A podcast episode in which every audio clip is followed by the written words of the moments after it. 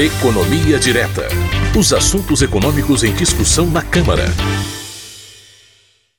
Bom, o projeto de lei que prorroga até o final de 2026 a desoneração da folha de pagamento para os setores que mais entregam, empregam no país pode ser votado nessa semana pela Comissão de Constituição e Justiça. A desoneração da folha de pagamentos está em vigor desde 2011 e beneficia 17 setores da economia, reduzindo os encargos cobrados sobre os salários dos funcionários. Essa medida está prevista para acabar agora, no final do ano. O deputado Jerônimo Gergen, do PP do Rio Grande do Sul, que relatou a proposta na Comissão de Fiscalização Financeira e Controle da Câmara, onde o texto já foi aprovado, já está conosco para falar mais uma vez sobre esse tema. Deputado, bom dia, obrigado por estar aqui no painel eletrônico. Tudo bem, bom dia, é um prazer muito grande falar com vocês nessa manhã. Prazer é nosso, deputado, em receber o senhor mais uma vez aqui no painel eletrônico. Bom, explica para os nossos ouvintes, para a gente, deputado, por que, que é vantajoso para as empresas substituir a contribuição previdenciária de 20% sobre os salários por uma alíquota em relação à receita bruta, variando entre 1% e 4,5%? Na verdade, o, que não é aceitável é o tamanho do, do custo né, do Estado na geração de empregos. É, nós pagamos, o Brasil paga 400 bilhões de reais para poder empregar. Então, cada trabalhador, é, o governo vai lá e cobra uma parte para ele. Né? E isso deixa de ser renda para o trabalhador, vai para o caixa do governo, a gente nunca sabe onde é que é aplicado devidamente.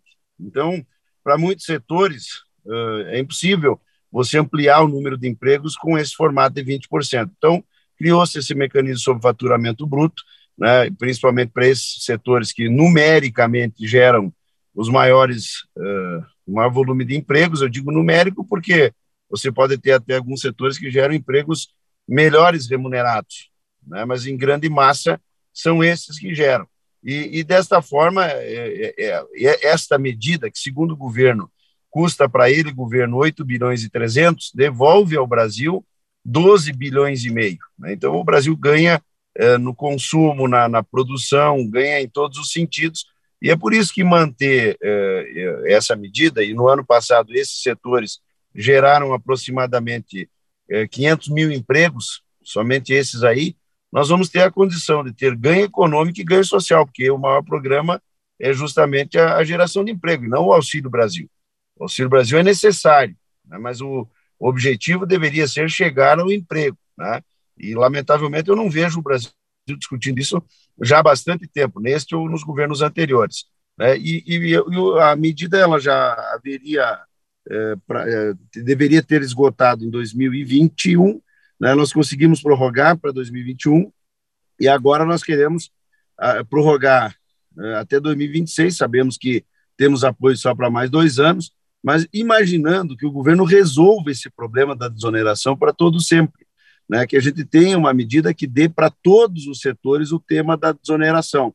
E aí conseguimos fazer um acordo com o governo, o presidente da, da República anunciou semana passada, e a votação do projeto de lei, ela se dará agora pela manhã. Espero que sim, estamos muito atrasados já.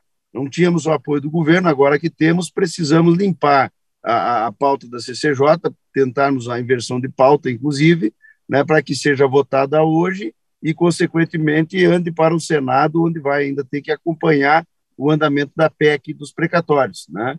É, o governo tem condicionado isso à, PEC, mas sem o ambiente legal, o mecanismo legal, legislativo, mesmo tendo a janela orçamentária, não é possível uh, atender. Então, a decisão de hoje é, é, é vital, é decisiva.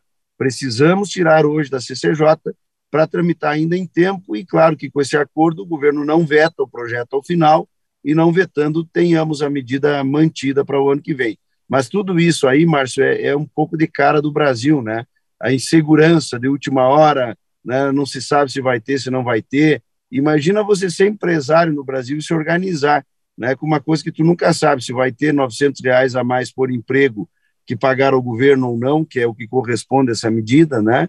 É, espero que a gente possa dar um pouco mais de estabilidade um dia ao nosso país, diminuindo as crises políticas e fazendo mais um, um planejamento estratégico que dê competitividade e permita fazermos crescer a economia. Pois é, deputado Jerônimo Guerin, o governo, então, ele já assimilou essa questão de abrir é, abrir mão de perto de 8 bilhões de reais em arrecadação, o governo já conseguiu equalizar suas contas? É, e quando fala perda, é, na verdade, o mais importante é o retorno. Né? Isso, estes 8,300 vão corresponder ao ingresso de 12,5. Então, na verdade, não perde nada. Né? Essa que é a grande, que é a grande verdade. E, e o governo não tem outra saída, porque não soube fazer a desoneração total, que ele mesmo defende, que é o ideal, não soube fazer e agora não pode gerar custos adicionais a quem vem enfrentando um monte de problema com a pandemia, especialmente. Agora, deputado Jerônimo Guegue, o senhor citou também na sua outra intervenção a questão de resolver definitivamente a questão. E a, a solução definitiva é estender para toda a economia esse mecanismo da desoneração? Esse é o certo e é o justo, né? É, é, é o certo porque é para todo é, é, é, tira o peso do Estado da geração do emprego e é o justo porque vale para todos. Né? Então, até para quem tem a chamada desoneração, que de desoneração não tem nada, é injusto e, é, e não é correto. Então, nós temos que resolver, mas isso só com uma boa reforma tributária, coisa que não aconteceu nesse, nesse governo. Agora, deputado Jerônimo Guerguin, é, quais são os principais benefícios da desoneração da folha? O que a gente já verificou nesses 10 anos de vigência desse mecanismo para esses 17 setores da economia? Bom, primeiro que é a manutenção dos empregos, e neste ano especialmente o acréscimo de empregos. Como eu falei, foram quase 500 mil empregos só nesses 17 setores num, num ano difícil, um ano de pandemia. Né? Então, tu imagina se você não tem isso. Talvez tivessem ajustado com o mesmo número de servidores ou diminuindo até. Assim, mesmo que não, não o ideal, porque nós temos aí milhões de desempregados, mas esses setores se encorajaram a empregar. Esse é o grande benefício, é programa social de gerar emprego e não de gerar bolsa. Né? Nós, nós pegar 40 bi para pagar bolsa e 8 para pagar uh, a desoneração, os 8 trazem 12,5 de volta, né? E os outros 40 fica esperando, quem sabe um dia, alguma coisa salvar a vida do cidadão. Eu, eu acho muito, como eu disse, é necessário, mas não deve ser o principal programa de qualquer governo. Ajuda, mas cria uma transição. Eu estava vendo o governo ajudar com o auxílio e não criar a transição para o emprego. Era isso que nós íamos dizendo ao governo e, graças a Deus, conseguimos manter a desoneração. Agora, deputado, essa medida ela é, ela é apoiada por todos os setores da economia.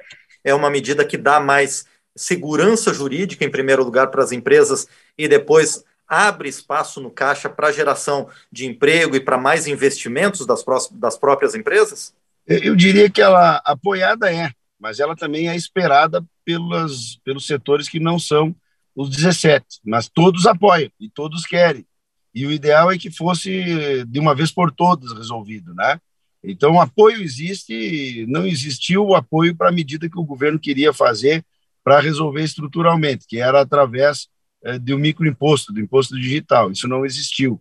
Né? Existem setores que não concordam com esta medida. Mas para a medida como está sendo aprovada, apoio integral e a expectativa de que todo mundo possa ter também.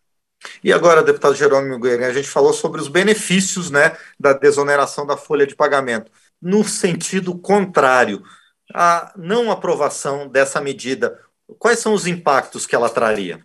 No sentido, o pior efeito é, é a oneração da folha. Ponto. Esse é ruim para todo mundo, porque ninguém é desonerado, Márcio. Isso é importante a gente dizer. É, nem os que têm essa medida são desonerados. É o termo que se usou é desoneração porque diminuiu a oneração. Então essa é, é, é, a questão.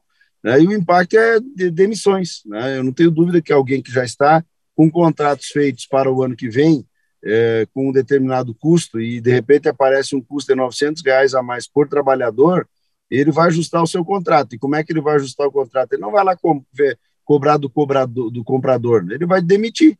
Demite e faz com que o custo fique igual àquele que está contratado. Então, o pior é a demissão. E em demitindo, o governo gasta o dobro. Ele gasta em seguro-desemprego e ele gasta em Auxílio Brasil para esse cidadão que perdeu o emprego. E no final da cadeia de produção desses setores, para o consumidor final de alimentos, de serviços, de obras, qual seria o impacto, deputado?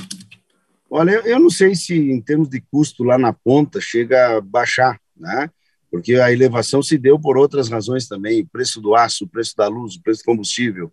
Né? Agora, para o consumidor poderia ter uma falta maior ainda de produtos, que hoje é uma realidade. Você diminuindo a, a força de trabalho, você diminui a produção. Acho que nesse ponto que seria o principal fator.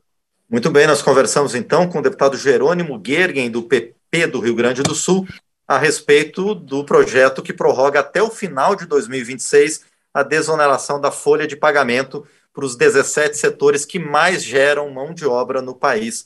Deputado Jerônimo Guerra, mais uma vez quero agradecer ao senhor pela participação aqui no painel eletrônico para esclarecer os nossos ouvintes e os nossos espectadores do YouTube a respeito dessa medida. Muito obrigado. Um grande abraço e um ótimo dia a todos. Muito bem, mais uma vez agradecemos então ao deputado Jerônimo Gergen, do PP do Rio Grande do Sul, que esteve conosco aqui no painel eletrônico.